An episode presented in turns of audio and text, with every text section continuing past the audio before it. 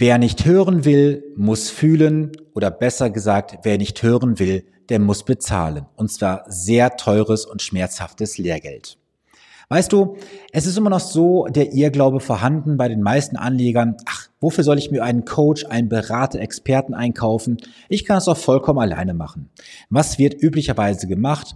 Man geht in die Suchmaschine rein, kommt auf irgendwelche Börsenseiten, vielleicht guckt man auch mal bei gewissen Plattformen, was werden da für Fonds und ETFs gerade am meisten gekauft. Man geht in den Laden, nimmt sich eine Börsenzeitschrift, schaut mal, was ist da gerade so neuerdings Trend. Man hat vielleicht eine persönliche Meinung, dass man glaubt, das wird der neue heiße Scheiß werden in den nächsten Jahren. Man investiert und am Ende sagt man so schön, außer Spesen war da nichts gewesen. Ich kann ja lange für mich predigen und sagen, holt euch einen Coach, einen Berater, einen Experten an die Seite.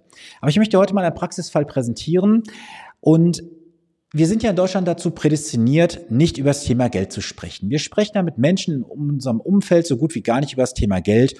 Und einer meiner Kunden hat es jetzt mal gewagt, vor kurzem mit seinem Nachbarn über das Thema Geldanlage zu sprechen. Ich lese jetzt mal die WhatsApp-Nachricht vor. Der Kunde schrieb mir folgende Nachricht. Guten Morgen.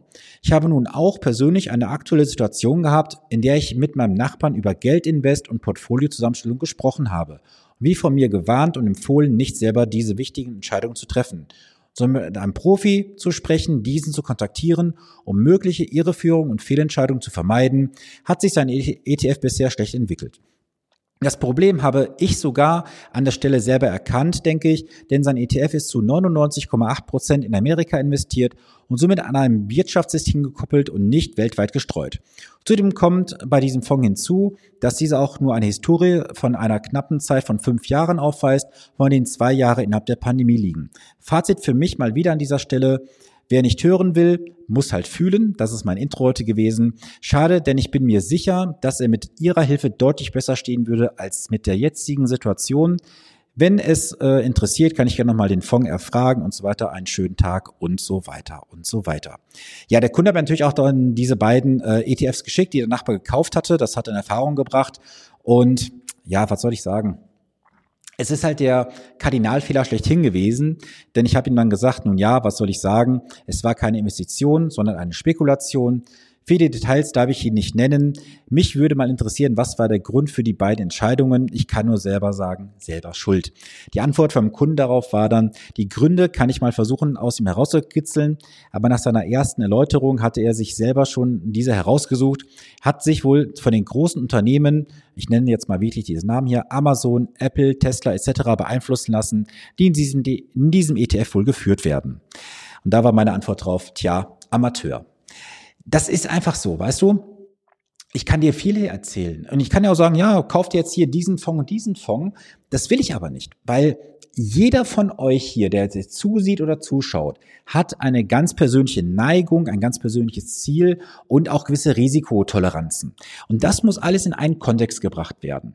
Und es ist auch nicht die Aufgabe von mir, sage ich dir ganz offen, die jetzt hier ein Portfolio zusammenzustellen aus drei, vier, fünf, sieben oder zehn Fonds oder irgendwelchen Indexlösungen oder sonst was, sondern es geht darum, dass du davon abgehalten wirst, emotionale Fehlentscheidungen zu treffen. Und selbst heute habe ich einen Fall gehabt mit einem Kunden und der hat ein Haus verkauft. Da war jetzt ein guter sechsstelliger Betrag übrig gewesen.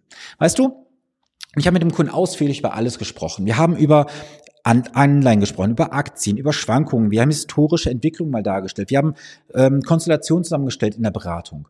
Und am Ende hat er ganz klar gesagt, okay, ich weiß jetzt aus dieser Musterberechnung, die wir gemacht haben, dass alleine ein Prozentpunkt einen ganz großen Unterschied ausmacht. Ich kann die Zahlen ja auch nennen, weil ich nenne ja keine Namen.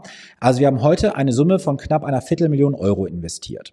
Hinzu kommt monatlich nochmal ein Sparplan von 3000 Euro. Das ist schon mal eine Hausnummer, das ist nicht alltäglich, das weiß ich. Aber ob da jetzt 3000 Euro steht oder 300 Euro, ist auch völlig egal. Denn du musst eines berücksichtigen. Prozent bleibt identisch, nur Euro ist anders. Einfaches Beispiel dazu. Du hast jetzt ein Portfolio von 100.000 Euro. Jetzt hast du eine Rendite von 6%. Hast du logischerweise 6.000 Euro Ertrag. Hast du jetzt nur in Anführungsstrichen 10.000 Euro, hast du auch die 6%, was dann halt 600 Euro ausmacht. Und das ist genau dieser Fehler, der oft gemacht wird von Anlegern. Sie schauen immer nur auf den Eurobetrag, aber nicht auf die Prozentsätze, weil Prozent bleibt identisch, Euro ist unterschiedlich. So, jetzt habe ich mit diesem Kunden über alles gesprochen. Wir haben die Konstellation dargestellt in, glaube fünf, sechs Variationen und am Ende hat er sich dazu entschlossen, in ein Portfolio zu investieren mit einem sehr hohen Aktienanteil, weil eine Sache hat ihn auf jeden Fall getriggert, weil wir haben auch eine kleine Planung mal gemacht und er hat festgestellt, dass nur ein Prozent mehr Rendite am Ende den Sparplan um 500 Euro tatsächlich reduzieren könnte. Und am gibt es natürlich eine logische Schlussfolgerung. Er kann am Ende seines Ziels mehr Geld haben, als er überhaupt benötigt. Also das ist das Luxusproblem. Oder es ist auf der anderen Seite, was aber bei ihm nicht eintreten wird, die Situation, er sagt, ich habe viel zu wenig. Und im Überfluss kannst du einfacher leben als im Mangel. Und deswegen ist auch für dich ganz wichtig, als Anleger zu differenzieren. Hast du eine Investition oder eine Spekulation?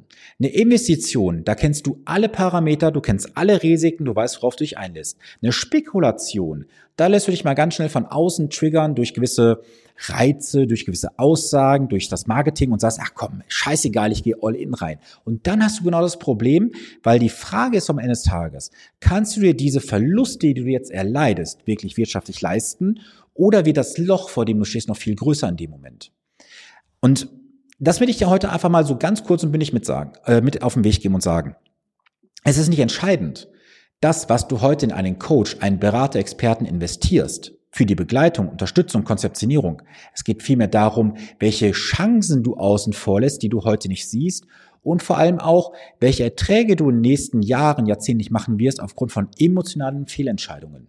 Denn die emotionalen Fehlentscheidungen, dazu gibt es übrigens auch wissenschaftliche Erhebungen, ist der mitgrößte Faktor, warum die meisten Anleger nicht die Rendite bekommen, die sie sich erhoffen zu Beginn des Investments. Auch dazu gebe ich dir ein einfaches Beispiel mal anhand von Zahlen. Mal angenommen, die Marktrendite würde bei neun Prozent liegen. Jetzt hast du ein bisschen Kosten für die Po-Führung, für den Kauf und so weiter. Sagen wir, es sind am Ende acht Prozent, die bei dir auf ähm, netto ankommen würden. Acht Prozent würde jetzt dieses Investment abwerfen. Jetzt kommen bei dir als Anleger vielleicht am Ende des Tages 7,5 an. Jetzt kommen wir tatsächlich bei dir nur an über das gesamte Portfolio vielleicht nur drei Prozent. Die Differenz dazwischen, ob das jetzt drei oder vier oder viereinhalb oder 3,5 ist auch völlig egal.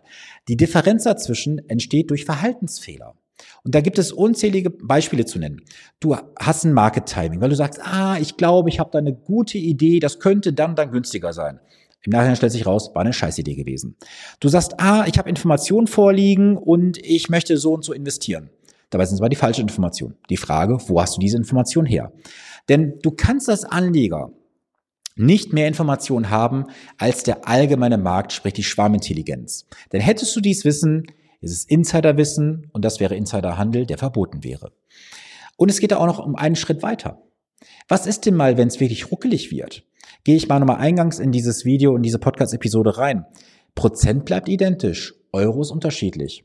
Und ich kann dir dafür genug Beispiele aus meinem eigenen Kundenbestand geben, die Leute, die ich halt persönlich begleite. Wenn du mal in hohe sechs- oder siebenstellige Portfolien reinkommst, dann sind diese Anleger gar nicht so wie soll ich sagen, nicht so anfällig für die Schwankungen wie diejenigen mit den kleineren Portfolien. Warum auch immer, ich weiß es nicht, warum das so ist, aber diejenigen, die halt ein kleines Portfolio haben, machen sich mehr Gedanken über das, was sie verlieren könnten, im Vergleich zu denjenigen, die halt ein höheres Portfolio haben. Was jetzt klein und hoch ist, lasse ich erstmal in deiner Fantasie letztendlich stehen. Aber nichtsdestotrotz, du musst einfach dir vor Augen führen, du als Anleger, sprich du, du wirst am Ende einen entscheidenden Fehler machen und der kann dich Zehntausende oder Hunderttausende von Euro kosten. Und jetzt stelle ich mal die einfache Frage, ist es vielleicht nicht mal doch an der Zeit, dir einen Coach, einen Berater, einen strategischen Begleiter an die Seite zu holen, wo du vielleicht ein kleines Entgelt bezahlst und am Ende Zehntausende oder sogar Hunderttausende Euro von Profit rausziehst? Also ich persönlich finde diese Rendite ganz spannend. Wenn du wissen möchtest, wie deine persönliche Rendite aussehen könnte, also deine Mehrrendite, weil du richtig investierst und einen richtigen strategischen Berater an der Seite hast, du bist herzlich eingeladen. Buche dir gerne ein honorarfreies Erstgespräch bei mir. Das ist alles rund um dieses Video, um diesen Podcast verlinkt. Und ich freue mich darauf, dich demnächst bei mir persönlich im Zoom-Call begleiten, äh, begrüßen zu dürfen.